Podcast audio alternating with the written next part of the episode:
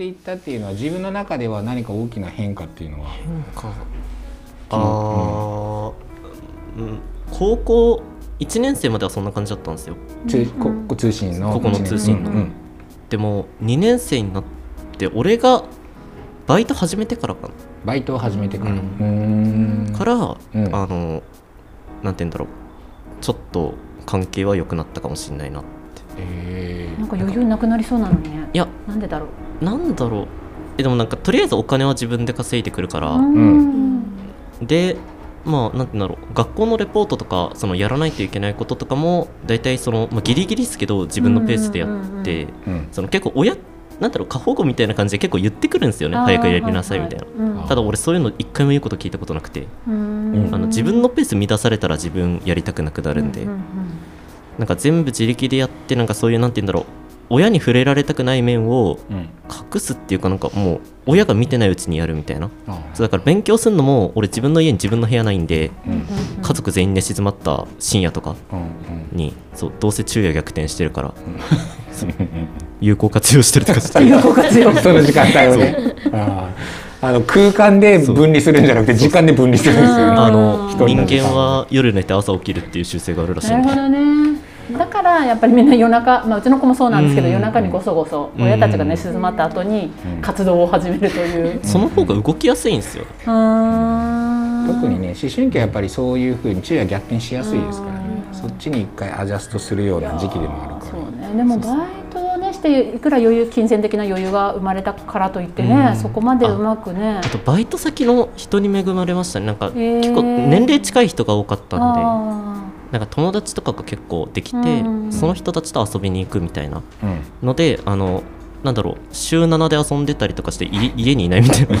週何毎日ーあもう思いっきり遊んでみたんだ。あそうっすね。なんかもうやりたいことにもお金を使おうみたいな。そうかそう逆にその時お母さん何も言わなかった？うんなんか遊びすぎじゃないみたいな言われましたけどうるせえ黙っとけって言ったら黙りました。ああそうなんだ。うん。ある程度お母さんもその時点で手手放したというか。どっちなんだろう諦めなのかな？諦めたっていうかでその距離感が逆に良かったのかな、すごい良かったです。うん。でなんか俺がなんか何か例えば例えばそれこそ免許を取り行くみたいうん。な頑張ってたりとかすることにはちゃんとまあ応援してくれるんですよね。だからそういうところが、まあ、俺もやっぱしてもらって嬉しいし、うんうん。で免許を取るときにお金とかも出してくれてるから、うん。だから俺もなるべくじゃあ最安値で取ろうみたいな感じになって、しかもねバイイトをすると、その出してくれてる分のお金、うんうんうん、例えばその免許取る時うんにいくら出してくれるっていうのが自分のバイトで換算するとこんだけ働かないといけないとかっていうそうっすね。計算ができるじゃないですか。うん。そしたらあこんだけの分出してくれてるんだなっていう。で考えたらめっちゃありがたいですよね、そうだよね。だからその辺のそのまあ多分お母さんとかのまあうん。心境の変化とかもやっぱあるだろうし、うん。はいはいなのでまああとはその庄司君の変化もあるだろうし、ああもうね本当にね、もっともっと話聞きたいんですけど、うん。私この後予定があるので、はい。一旦私だけ抜けます。わかりました。もう本当に今からっていうところで抜けるのは、うん。やっぱり心苦しいですけど、はい。また引き続きマイク外してた。引き続き楽しく話してください。はい。はい、僕は行かなくていいんですか？大丈夫です、はい。大丈夫です。あ俺いらなそうみたいな。はいはい。さよなら。楽しんではい。じゃあそしたらまるちゃんの方に行きたいと思いますけど、高校を辞めますよね。はい。でその後に通信制に入り直します。で今その家族との変化とかってありますか？当時と今の、あでも学校のこととかは、うん。なんか自分から話すようにはなりましなんかもともと話す方だったんですけどその、うん。行けなかった時とかは行ってなかったから何も話のネタみたいなのがなくて、うん。あんまり話してなかったけどここにあの転校してきてからは、うんその毎日学校行くたびになんか今日こういうことのなんかこういうことがあったんだよとか、うんこういう友達ができたよみたいなうんことを話したりはしてました、その、ま、前の高校の時はそんな感じじゃなかった？の前はなんか重要なことだけなんか例えば行事がいつあるとか、そういうことぐらいしかあんまり話した記憶はないですね。えーなんかその友達とこういうことあったとかここに友達できたとかっていう、まあ、自分のその学校の日常の話とかはあんましなかった？多分忙しすぎてうん。あんまり話ができなかったっていうのもあるかもしれないです。うんでもじゃあ通信制に入って、まあ、少しちょっとやっぱ全日制とはねそはい。の学校自体の忙しさはちょっと違うし、まあ、そのあたりで心理的な余裕もあって、はい。でちょっともうその日常的にこういうことあったよっていうのも話せるようになっはい。たそれは良かった？はい良かったです。話せるようになって。うん。はい。多分でもそういうふうにこう、まあ、通信制に入るっていうのが結構選択肢として、まあ、だいぶ広まってきてるんですよ。だから例えば中学校とかであのあんま学校行ってなくても通信制に入ってそこから就職するとかっていう風なあるいはまた先に進学するとかっていうそういう風な流れっていうのが結構広くできつつあるので、なんか多分ねその聞いてるこれラジオ聞いてるその今自分の子供が不登校だけどその先の進路どうしようかなっていう風にあのね悩ん保護者の人とかいるけど、えっと2人とも3年生はい。ですけど、この後はどういう風になってますか？たここを卒業した後の進路とかっていうのは、ま、るちゃんは、私はまだあんまり決まってなくて、うん。でもあのバイトはい、をしながらん。なんかしたいことを見つけていこうかなって思ってて、なんかそのバイト先もうん興味があるところからうん。ちょっと今声かけていただいているので教育関係のあ。なんか学童のバイトなんですけど、うん。そこに行ってみてうん。もしその学童側がうん。就職いいよみたいなうん。感じで言ってくださったら、そこに就職しようかなとか思ったりは考えてます、じゃあ最初もう声かかけてもらってるよねはい。あーでその最初にちょっとバイトして入ってみてあの実際にこう合いそうだったらそのままそこのはい。スタッフになるみたいな、はい。そういう流れもあ,、はい。あるかなっていう。まだ考え中ですけどはっきりとは,、うん。は決まってないです。でもね俺もえっとね最初塾の先生バイトで入ってその後正社員になってるから、うん、で教えるのも好きだしあの中高生と話すのも好きだし、なそれはやっぱり、ね、バイトでやって入ってみてあ合うなと思ったらそのままスタッフになるとかっていうのは流れは全然あるので、はい。まあ、そういうふうなことを考えている。はい。はい、君はどうですか？えっととりあえずえっと専門学校にうん。進学して、はい。えっとまあその専門職に就ければなって思ってます、えーあと、具体的にどういうあれですか専門あえっと観光オフィスビジネス科ってところに行こうとしてて、へー。まあホテルとか旅館とかの、なんかホテルだったらフロントマンとか、おー。まあ、観光業接客業につければなって思ってます、うんうん。なるほど。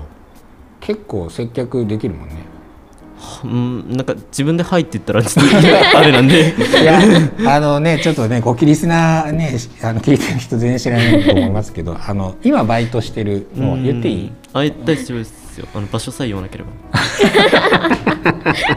あのとあるあのプールの。プールでね。はい。はい。であのね受付とか、あの監視員とかをね、はい。はい。あのしてるの。で俺が息子を連れて時々そこに行くんですよ、そしたら庄司君と会うわけ。で庄司君の学校でのイメージと バイト先でのあのあの佇まいのギャップが激しすぎてあれ？これ庄司君だよね？とか思どいどう変わりましたそれ。いやいや。どう変わってる？それ。どう？いやむっちゃよく変わってるよ。え？具体的に。え庄司君こんなちゃんと受付とかうなんかやり取りできるんだと思って確かにね。なかなかねそのここもね俺非常勤だから火曜と金曜しか来ないからあの1年生からずっとねうん。あのいるんだけどたくさん関わる機会がないからね、うん。俺も庄司君のイメージって中あの高1の時のイメージ。うんうんとあとなんか時々その催し物の時にあのすげえかったるそうに来る。なんで俺このとこ来ないといけないんだぐらいの。そう思ってますね。そうだね。感じで来る庄司君のイメージしかないわけ。それでああこでもなんかちょっと面白いやつだなとか思いながら俺は全然いるんだけどだかったるより俺もそう思うわとか思いながら。でその感じでそのバイト先に行ってあの受付とかしてくれるともうむちゃくちゃこうできる受付の人みたいな。まあ、ビジネススマイルってやつですね。ビジネススマイル。それができるかどうかがむちゃくちゃ重要だからね。そうそう。いやだからねいや本当にそれやっぱバイト先でのあのなんていうのかなきちんとしたあのオペレーションがうん。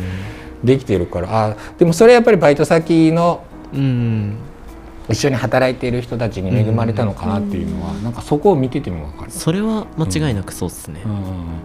それが自分をある程度ちょっと大きく成長させてくれているっていうところもあるのかな、結構やっぱりねあの小学校中学校ってうんうんバイトできないんですよ。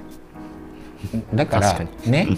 だからさ小学生とか中学生って学校に行かないっていう選択肢をしたらさ行くとこあんまないよね。うん。ない、なんかもう家にいるとかさ、うん。ね、そういうとこしかないから。でも高校生になるとさバイトっていうあの選択肢が出てくるじゃん。うんでむちゃくちゃ合法的じゃんそれ、うん。うんああ別にあのバイトしますけどみたいな。あ普通だよねみたいな。めっちゃで健全っすね。健全だよね、うん。かつお金もらえるし、うん。